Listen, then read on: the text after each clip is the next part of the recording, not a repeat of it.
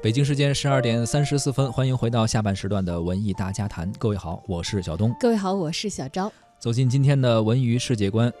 如今啊，越来越多的年轻人啊，喜欢在社交网络的一些软件上使用表情包来传情达意啊，可能。不爱写字儿、不想写诗的时候，就用表情来抒发自己的情感，而且经常会开启一言不合就斗图的模式。一些网友甚至发挥自己的创作天赋，在网上制作、上传一些呃花样非常繁多的表情包。的的确确，有很多时候你语言所未尽的意思，好像用一张图说明了一切，或者一张动图能够加倍的表达你想要表达的意思啊。是，也有很多像这个自拍的一些软件啊，甚至开发了一些衍生的功能，你可以把自己拍的这个图连起来，做成一个动图。然后或者配字加成一个属于自己的表情包，但今天我们要说的事儿呢，不是这种你自由产权的表情包，而是一些不恰当的制作表情包的时候所用的这些素材所引发的我们不愿意看到的一些情况。是截取一些，比如说电影中，特别是是一些可能很严肃的一些电影，但是它用来做一些很搞笑的表情包，这个就非常不合时宜了。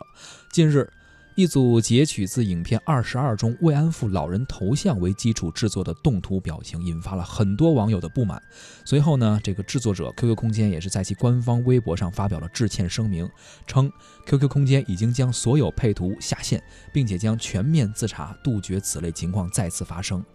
其实呢，在此前啊，葛优就曾经因为“葛优躺”这个表情包，以一纸诉状把表情包的发布者。翼龙网旅行，呃，翼龙旅行网告上了法庭，因为它这其中还有一些商业的意图在里面。嗯，要说表情包火起来，可能也就是这几年，因为智能手机的普及啊，大家这个移动终端的普及而，呃，都在使用的一种方式。原来是那种黑白屏的时候，你只能发一个冒号加一个括号，那是一个笑脸，那个叫颜文字是吧？用这个符号来。嗯。而真人表情包这几年的这个走红呢，好像也确实是。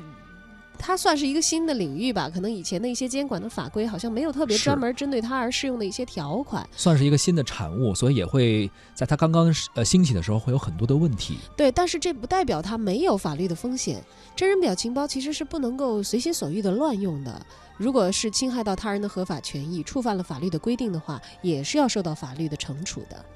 像中国青年网。网民网络行为报告啊，二零一六到二零一七年的数据就显示说，聊天的时候使用表情符号已经是现在的年轻人上网的时候必不可少的一种习惯了。你让他改都改不掉。嗯，使用次数最多的表情总计高达七十五亿多次，这基本上全国人民每人都要用好几遍。是的。在网友看来呢，表情的使用早就已经并不限定在官方所提供的这些范围之内了。说到表情包，其实我们印象很深的有这么几种，比如说在去年奥运会游泳比赛之后，傅园慧那个我已经使出了洪荒之力那个表情包，以及呃《还珠格格》里边。尔康的招牌动作、伸手的那个表情包等等啊，包括黄子韬的“我选择狗带”，还有姚明的漫画人物，这些其实都是我们非常熟悉的一些表情包产品吧？对，把名人的照片或者影像进行一个移花接木式的合成制作成的表情包。当然了，有一些人确确实实也得益于这个表情包，就像有一些可能没有新作品的艺人啊，大家会觉得他啊活在了表情包里等等，长盛不衰啊。有人得益于此，对，但是也有人因此而受到权益的侵害，因为毕竟这不是我自己做。做的呀，我的形象被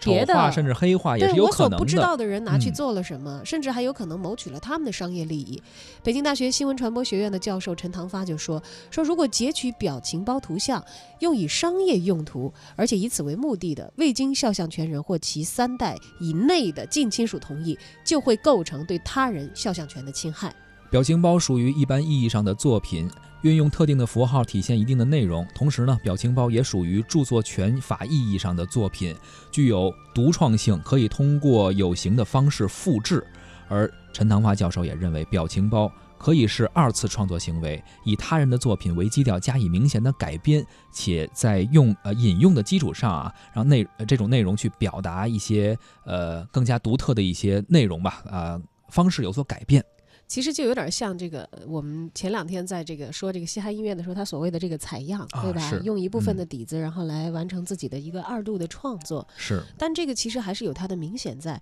呃，明显的这个界限在。像这个二次创作比较典型的呢，就是像用明星的剧照啊，还有截出来的一些动图表情，就比如说尔康表情包、达康书记表情包等等等等啊。北京交通大学法学院的副教授陈明涛说：“说我们把二次创作呢叫做演绎作品或者是改编作品，演绎。”作品和原作之间只要有一定区别性的改编就可以了，并不需要做特别大的改动。通常的情况下呢，二次创作对于创作性的标准要求呢是很低的，在图上加一句话也可以被算成是二次创作。我突然间想到，前一段时间应该就是最近几天有一个新闻，呃，你我不知道你知不知道，在大概一年前，林志颖曾经改了一个 PS 了一个照片，就是一个摄影家拍摄的一个照片，然后林志颖把其中的一个人改成了自己的头。但是要知道，这个他被告之后为此付出的代价是赔了几十万元的一个侵权费，所以很多网友也在评论，无论你是 P 图也好，还是改表情也好，真的要慎重，因为很有可能这张图会很贵。对，这是人家的版权作品啊。是，尽管这个表情包在传情达意方面是具有不可替代的效果的，而且是高度符合网络技术运用的特征，它倒不符合的话，它倒不可能有这么大的社会影响力。对，有的时候这是双刃剑啊，你越红，那如果你其实有违法侵权的行为在内的话，它带来的损害可能也就越大。嗯，表情包可能涉及到的就是商业价值和人格价值的问题了。所以说呀，咱们无论是 P 图也好，还是说做表情也好，还是不能太任性，真的要了解清楚法律的风险，而且真的你要考虑一下。其实有时候啊，你觉得你呃有没有违法，或者说别人会不会投诉你？我觉得我有时候会有一个判断，就是我用他这个图片或者引用他的文字的时候，会不会对他有一些伤害，或者是不是黑化了人家？如果真的是有这种可能的话，尽量咱们还是躲远一点，避免这些呃法律的风险吧。也不是所有的事情都可以拿来玩笑的。嗯我觉得在所有的成年人的心里都应该有这样的一些边界，是什么东西是可为的，什么是不可为的。因为这个世界上除了我们之外，还有很多很多像我们一样渴望尊重、不希望得到无妄之灾的这样的和我们同样的人。好，这一时段的文艺世界观就是这样。呃，小赵和小东，感谢您的收听，也欢迎您下载我们中央人民广播电台的官方音频客户端中国广播 APP，可以回听我们往期文艺大家谈的节目。接下来将会为您带来的是今日影评，不要走开。何时